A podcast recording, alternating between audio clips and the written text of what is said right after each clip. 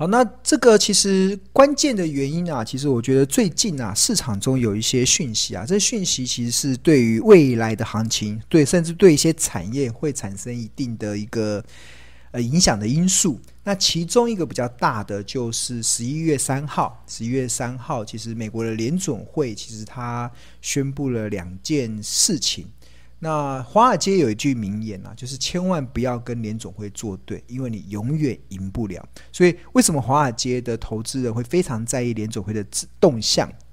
跟他们的意向，是因为他们会决定未来投资的方向。那在十一月三号的时候，其实联总会有宣布了两大重点。第一个，他宣布从十一月开始。每个月会降低一百五十亿美金的购债规模。所谓的购债规模啊，大家不用想得太复杂，意思就是印钞票。因为现在联准会每个月印了一千两百亿的钞票出来，一千两百亿美金哦，一千两百亿美金折合台币大概就是三兆多台币。每个月联准会这个他会从市场印出三兆台币的钞票出来。那这件事情是从去年开始做的嘛？但是他们决定在今年的十一月份开始要开始降，每个月降低一百五十亿，所以呃十一月份开始就会从一千两百亿降到一千零五十亿嘛，然后再隔一个月之后会降到每个月印九九百亿美金的钞票，再隔一个月就会降变成五九百，而会变成呃一百就变成七百七百七百七百七百亿七百亿的七百五十亿的。七百五十亿的这个钞票，这样子慢慢的一直降，一直降到最后退场为止，这样子。那这件事情其实让资本市场在先前会很担心啊，因为变成这个联总会钞票变少了嘛，就印钞票变少，是不是开始在紧缩货币政策？那对我来讲，它也是正面解读啊。解读的意义是什么？就是它还在印钞票啊，基本上它还在为这个资本市场，如果是一个水库，它还在持续的在灌水进来。那印钞票就在灌水到水库里面嘛，那水库的水涨起来了，那在水库里面的一些产品，像股票啊，像一些金融商品，它就就会有水涨船高的效益性，所以基本上不用太过担心这件事情，对吧？然后，那唯一市场比较担心的是，在二零二二年的时候，因为联总会的副主席他主张二零二二年底要开始升息，那就是明年年底嘛，就一年过后的今天可能。就是联总会开始升息，那很多人就会担心升息会不会造成资本市场由多翻空的一个变化嘛？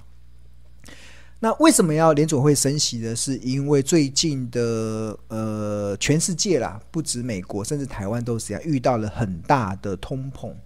那这这件事情，其实美国股神巴菲特，其实他在今年的三四月份的时候，他就已，诶，他应该在今年的三月份的时候，他就已经示警了，就告诉大家，他看到了非常大的通膨。那那时候联准会还不以为意嘛。然后这这张图其实美国的三月份到九月份的，这黑色的是它的通膨的一个状态。然后看到三月份是二点六四，四月份跳到四点一五，五月份跳到四点九三。六月份五点三二，七月份五点二八，八月份五点二，九月份五点三八。那十月份有些人呃预估应该都还是在五趴以上。通常两趴的通膨就已经是很严重了，但是现在的美国已经通膨常态已经变成五五趴了，对吧？在这么高的通膨的情况之下，它会让联准会它必须得开始思考他们的货币政策。那为什么会造成通膨？主要有两个原因，第一个其实就是，呃，第一个第一个其实就是这个呃印钞票印钞票的关系，因为印太多钞票，我刚才不是有提到联准，光是一个美国的联准会每个月就向市场印了三兆台币的钞票出来，那钞票这么多。那钞票就会不值钱，钞票不值钱，购买力就会下降，购买力下降之后就会反映在通膨的上面，这是第一个。那第二个就是全球的景气在开始复苏嘛，开始复苏，那个需求就开始强强硬。那当然也有一个很大的原因是这一次会有这么大的通膨，也是因为中美贸易战，因为先前的美国总统川普打了一个中美贸易战，所以各国都竖起了贸易的壁垒。所以在竖起的贸易壁垒情况之下，成本制造的成本就会上升，制造成本就会上升。所以基本上应该三个理由啊，三个理由造成这一次的通膨怪兽的来袭。第一个其实就是印钞票印太多，第二个其实就是经济开始复苏，所以需求开始上来，大家开始买东西了。所以买大家开始买东西的时候，因为所有的价格都是由需求跟供给决定的嘛，所以需求开始上来了，价格就跟着上来。那第三个就是因为先前的中美贸易战造成了各国的关税壁垒，那垫高了生产的成本。那这件事情其实就造成通膨嘛，在通膨的过程中，就被迫联准会它原本。不想那么快升息的，也必须得加快升息。所以他们在在十一月三号的时候就宣布，先第一个第一阶段就是先降低印钞票的规模，第二阶段可能就才会当印钞票的规模当不再印钞票之后，才持续一段时间之后再来开始考虑要不要升息。那按照目前来讲，二零二二年应该就有可能会开始升息了。那通常升息这件事情呢、对股票市场中会有两个影响，第一个就是资金的多寡，因为开始收资金回来嘛。联总会开始收资金回来，那就会造成市场的资金开始变得比较少，比较少的情况之下，那就呃呃资本市场就会有一些压力。那第二就是估值的改变，这个这个我在先前的直播中有跟大家分享过，就是在一般企业在计算呃企业价值的时候，会考虑到无风险利率，然后再给予一个风险贴水。那假设联准会的基准利率是零点二五。对于一家一年赚十块钱的公司来讲，它合理的企业价值就是一百二十二块，这是我们直接告诉大家答案。但是如果联准会升息到两趴，它的无风险利率上升到两趴，我们从财报分析的角度去计算企业价值，它合理的企业价值啊，这家公司完全没有变哦，它还是一年赚十块钱的公司，但是它合理的企业价值就会从一百二十二元降到剩一百零五块。什么都没有变，就是单单纯纯联总会升息，它的股价就会从一二二降到降到一零五，那就少掉了十七块嘛。那十七块就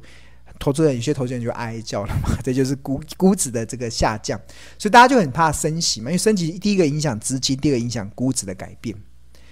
诶，这是我们从财报的角度去看的哦，对啊，财报角度去看这这样子升息的影响，你就会理解为什么你看连联准会他们这样子在升息的动作。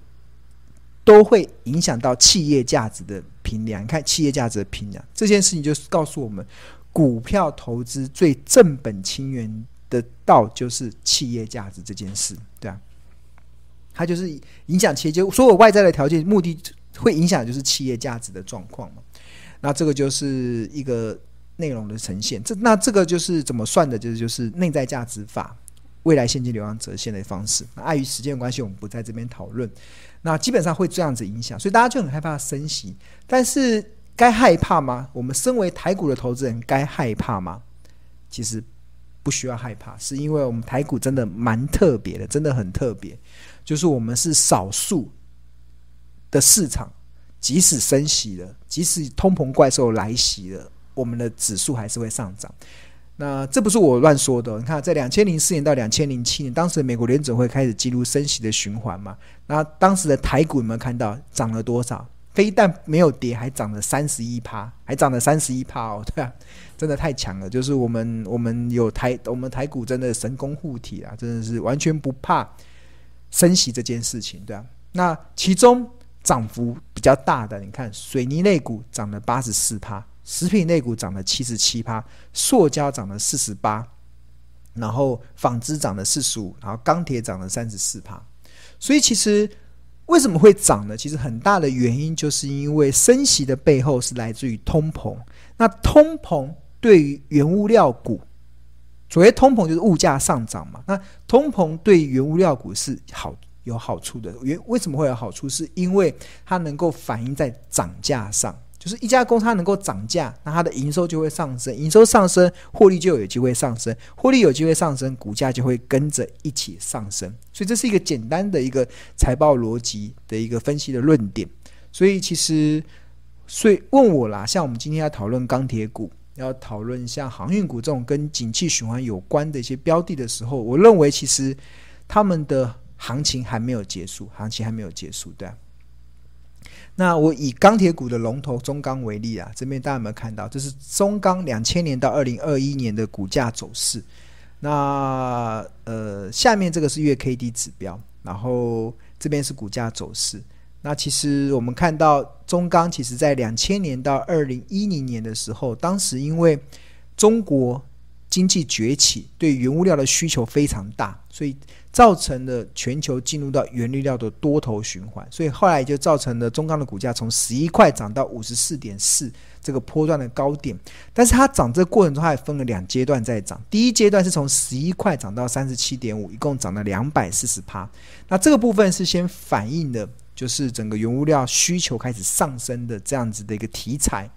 那这个题材之后，那涨多了就会回档修正嘛，所以我们看到中钢的股价从三十七点五又跌回二十三点一五，这个跌了，这跌幅也算蛮大的哦，对吧？那但是跌的时候什么时候开始又开始涨？就联准会开始升息，两千零四年到两千零零七年联准会开始升息，中钢又从二十三点一五涨到五十四点四，涨了一百三十四趴，所以联准会升息，非但中钢没有跌，还往上涨，这就是。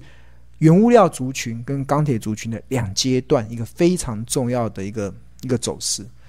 那相同的，后来原物料族群就走了一个长这个长达十年的一个沉寂的一个过程嘛。因为二零一一年，因为中国生产力过剩，所以开始控制。那原物料行情也沉寂了十年，所以中钢有很长一段时间股价都在二十块这边，对吧？就不动不动躺平在这边，对吧？原本中钢是很多投资人的最爱的定存股。但是结果都是让大家存到存到非常的失望这样子，对啊，非常的怀疑人生这样子。但是不用太担心，因为后来现在开始又开始出现了一波涨势。那去年因为整个联总会开始实施印钞票无上限，又开始推升了另外一波的原物料的行情，所以中钢的股价就从十八点三五涨到了这一波最高点四十六点七五元，涨了一百五十四趴。然后之后又回跌到先前的三二三三块，那其实这个走势其实就跟先前这段很像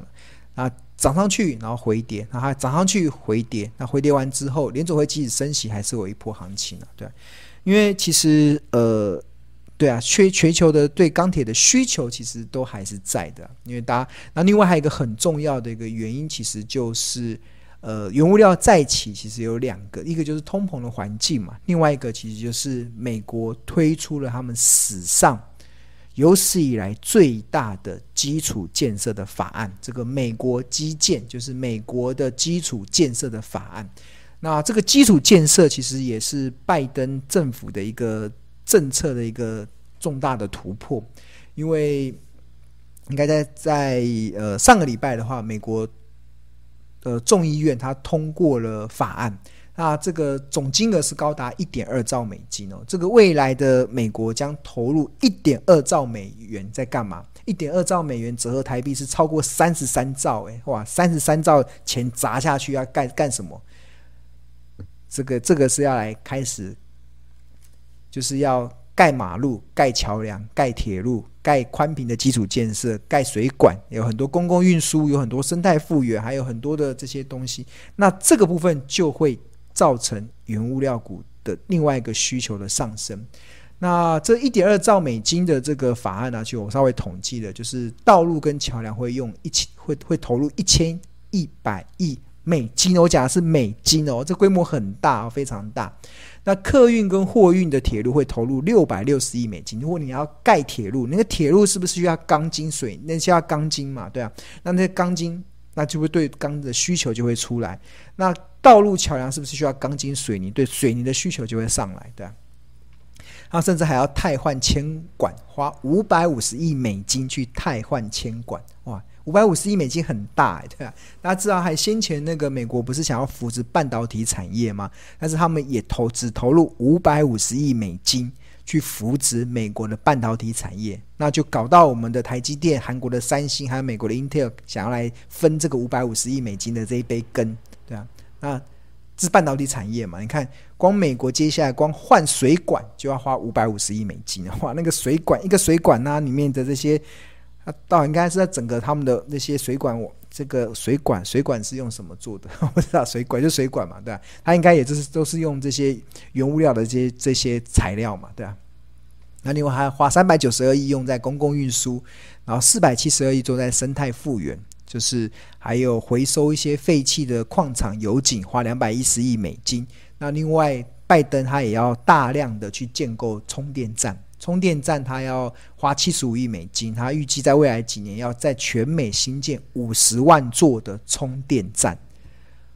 五十万座多不多？非常多。现在在美国境内啊，美国境内的加油站，美国境内的加油站只有大概十二点八万座而已，十二点八万座的加油站就骗满了美国，它刚好造成我们汽车的方便性嘛。那未来拜登要。在全美建置五十万座的充电站，所以我觉得接下来电动车这一块应该也是一个蛮期让人期待的这个行情了，对啊，哇，那在这么大的一个情况之下，其实它就会造就整个的一个原物料股啦，原物料股其实就有一个很大的行情了，最大的关键其实就在这个这个部分，原物料股的行情会再起，是因为第一个是通膨的环境。这个通膨应该是很难改变的，而且会越来通膨会越来越明显。那通膨来的时候，金钱购买力会下降。然后全世界最能够抗通膨的，其实就就是股票嘛，股票最能够抗通膨。然后再加上美国这个一点二兆美金、一点二兆美金的这个基础建设，三十三兆台币的这个钱砸下去，哇，那个整个需求会整个。上升起来，所以我觉得是一个蛮明显的趋势啊。所以对于对于原物料股，它有没有机会再涨这一波？像这个之前中，像之前中钢第一波涨完了回跌，再涨第二波。那我我认为很多的原物料股也是一样，第一波涨完了回跌，再涨第二波。对啊，这是我的看法啦。对，这是我的看法。那第二第二波会不会？但是。我讲的不是下个月发生，也不是明年发生的事哦。这个永远很长的时间，你要看很长的时间，对啊。我因为大家知道我我我不看短嘛，不是不要跟我讲说我这个所谓的下去之后再上去，不是一个礼拜后的事，也不是一个月后的事，对啊，是好几年后的事情，对啊。你看我们刚才这个这个这个都是月月线呢，月线图诶，对啊。这个从二十三点一五涨到五十四点四，涨了一百三十四，它花几年才，花两三年的时间涨上去，对啊。所以投资要有耐心啊，就是你要能够。你只要确认你的产业趋势是对的，那你买的价格是对的，那你就报酬是用耐心等待出来的，对？就不是我我说的多头再起，不是下个月哦，不是不是下个礼拜或者是下个月哦，可能是要一两年的时间才会展开一个蛮明显的一个多头行情，对。所以大家一定要先有定见，我的我的我的方式，我的方式不是没有看这么短的，好。那重新再回到这个，呃，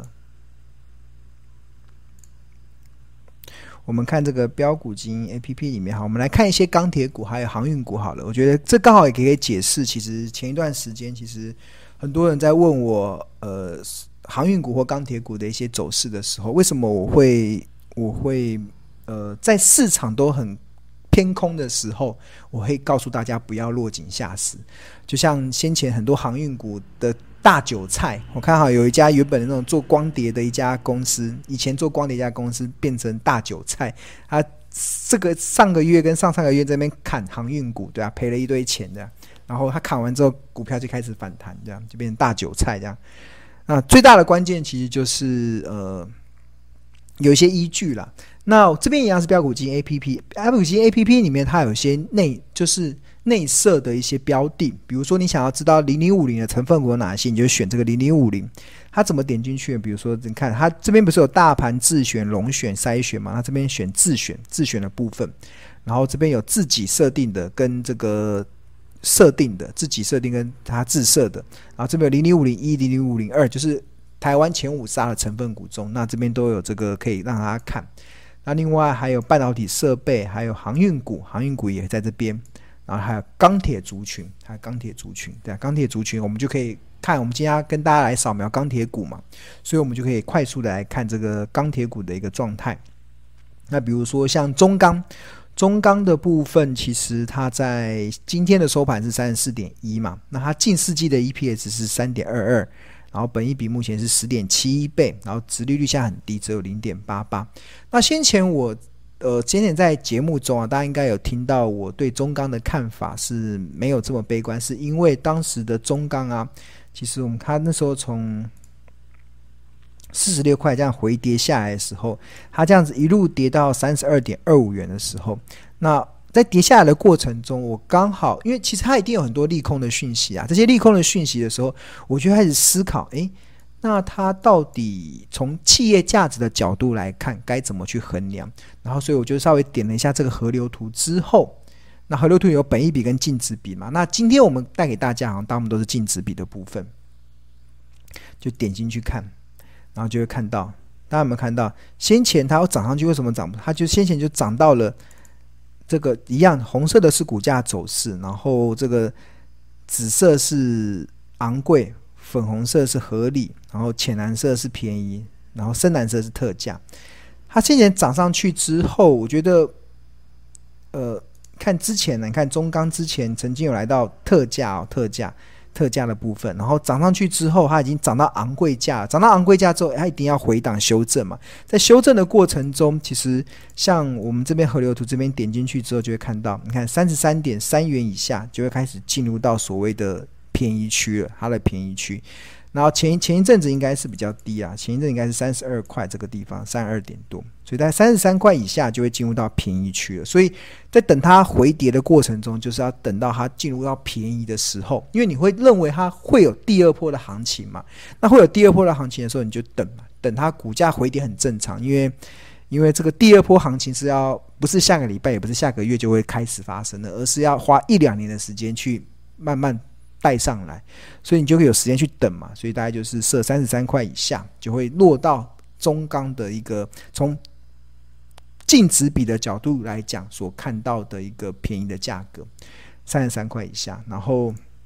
你看这一波中钢的股价最低就三十二点二五嘛，就跟这边几乎是不谋而合这样子。所以在跌下来的过程中，就会有这个定见。那至于会到什么地方呢？其实就。这个这边就会有一些依据嘛，那这个这个依据就是你看，它三十三是便宜嘛，然后到四十块的时候就开始进入到这个呃。四十块以后就开始进入到这个昂贵的部分了，四十六块就会进入到疯狂的部分了。对，那大家注意哦，这个是以今年的第二季的财报的每股净值算的。那接下来因为十一月中旬是应该呃十一月十四号以前，所有的上市贵公司都会公布第三季的财报。那第三季的财报之后，因为以中钢的获利，它的每股净值应该会上升。它每股净值上升之后，那这个企业的评价就会重新做调整。那所以我们这个标股基因 APP 其实大概在十一月中旬过后，它就会一次性的重新做更新。所以现在目前所看到的都是第二季的财报。那财报其实你要每一季都要去做更新。我们虽然不用天天看盘，但是每一季公布完财报之后，你还是要稍微扫描一下你所追踪的标的，它的这个财报所呈现出来的企业价值是不是要需要做一些调整？所以我这边所呈现的都是以第二季的财报，所以如果呃，我觉得你倒不就是可以等啊，可以等到第三季的财报进来之后，它会有新的评价会出来，对啊，那你但但你会使用就好，你只要会看，你只要会使用，然后。然后第三季的财报就可以去提供大家，可能从呃现在十一月中旬嘛，到明年的三月底。为什么是三月底？因为三月底会公布第四季的财报，所以就是从三月呃从十一月中旬到明年的三月底，就是用第三季的财报所计算出来的企业价值，去作为你在做股票的一个操作的一个判断的一个准则，对吧？所以这个更新完之后就可以用到三月底了，可以用到三月底的。那如果你不知道怎么用，就我们刚刚不是有讲那个群组嘛？群组大家都可以互相的讨论，会有助教啊。这是中钢嘛？那还有很多同学会问什么大成钢？大成钢，这也是我们日报追踪的股票。它近四季的 EPS 二点五九元，然后本一比是十八倍。那我还蛮开心看到他们现在目前本一比都还蛮高的啦，因为本一比这么高，其实是蛮好的，真的蛮好的，对。因为通常这种景气循环股是要买在高本一比。卖在低本，当本一比很低的时候，就是它获利很好的时候，通常要卖嘛。那本一比还在十八倍，哇，那个中钢还在十，都都都还有还有这个空间，还有空间这样子的。那我们一样一样进去看大成钢，大成钢之后，你看这个河流图，然后一样都是都是要看净值比，基本上都是看净值比。你看先前它涨上来涨上去的时候，它到这边，对，看到这边是不是到特价了？有没有看到？它这一波其实如果以它第二季的财报，然后用滚动式的净值比，它两百四十天的平均净值比是一点六八倍，所以往下的话是一点三五倍。你看，你们看到九十一四十一点九六以下就会进入到它的便宜区了。以它第二季财报所计算的便宜区四十一点九六，大家看到这个数字。那这一波大成钢的股价最低点在多少？四十点一块，在十一月初所创造的，对。所以如果它跌下来的时候，你按照河流图看，你就会看到它落到便宜的价格了。那当然，它如果反弹上去，它一定会有它的一个反弹的一个企业价值的一个依据嘛。那就五十五十八，那就会进入到它的昂贵跟疯狂了，对。那第三季财报公布完之后，又会有第三季依据的一些内容。对那这是钢铁股嘛，所以那相同的啊，其实都是一样，就是涨多了都要回档，回档之后它就会开始进入到这个价值河流图的这个区间。那这个河流图的区间，其实我要给大家一个概念，像我们看到，不管是钢铁股，或者是我们待会要讨论的航运股啊，它那种大涨的行情已经结束了，那已经结束，接下来就进入到价格的区间的波动。那我觉得，比如说，比方来说好了，像。我们刚才看这个航运股嘛，航航运族群就蛮明显的，像他们最近像阳明好了，阳明二六零九的阳明，它近四它近四季的 EPS 是二十二点七一嘛，然后然后北米是五倍，那它先前的确涨了一大段，你看先前你看 K 线图，你看从周线来看，用月线好了，你看它从四块钱涨到两百三十四块，哇，这样涨几倍啊？四块钱涨到两百三十四块，涨了四十倍、五十五十倍耶，五十倍 涨了五十几倍，这样，这个就是这种这种，所以大家常常讲说，很多航运股是一张不卖，奇迹自来嘛，对吧？奇迹自来，就你买一张，只要原本只要呃五千块，好算五千块，然后涨五十倍，五千块会变成会变成呃五千块会变成两百。两百三十四，两百两五千块会变成二十三万了，五千块会变二十三万，哇，好厉害！那五三，如果你买五千块会变二十三万，完了五十倍的这个报酬这样子。那所以很多人都为什么？我觉得很多投资人都是这样子啊，他在下面的时候不买，涨上去了大家就开始这边追这样。那但是我后来在在上个月的时候，我有告诉大家，对航运股不要落井下石。为什么会这样子呢？是因为其实我们从这个河流图的角度来看。它已经开始进入到这个我们可以平量的方式了，这个一样用净值比去看，那一样红色是股价走势，那那时候它就是涨一波，这个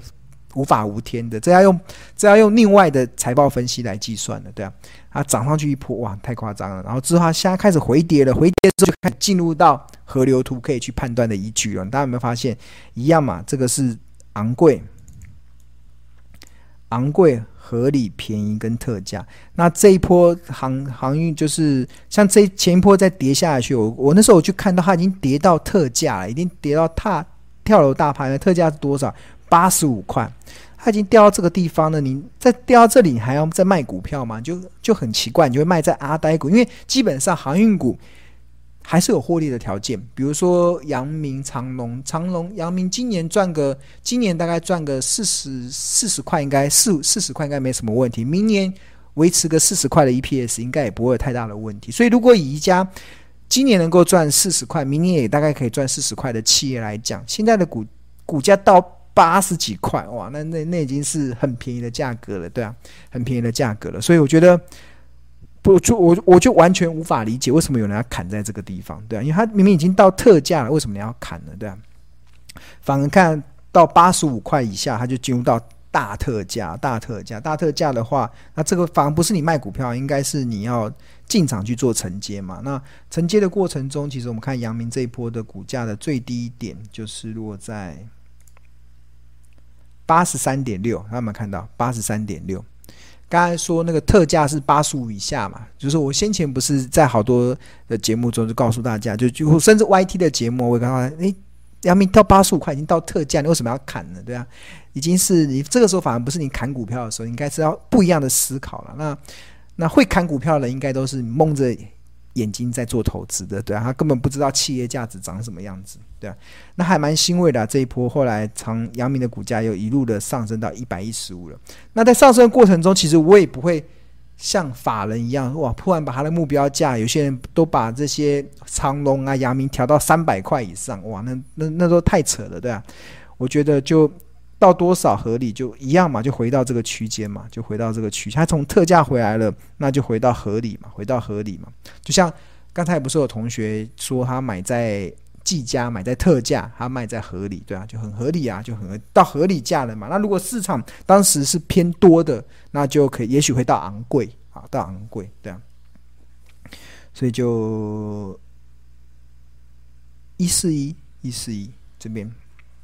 就这个波动的区间嘛，就八十七以下买，然后一四一这边买，完了也赚很多嘞，赚了六六六六七成了，对啊，这就是以后以后就会在这个区间里面做。那当然要记住，第三季的财报公布完之后，第三季会重新更新，它的数字就会不一样了，数字会做不一样，所以这个要时常去做追踪，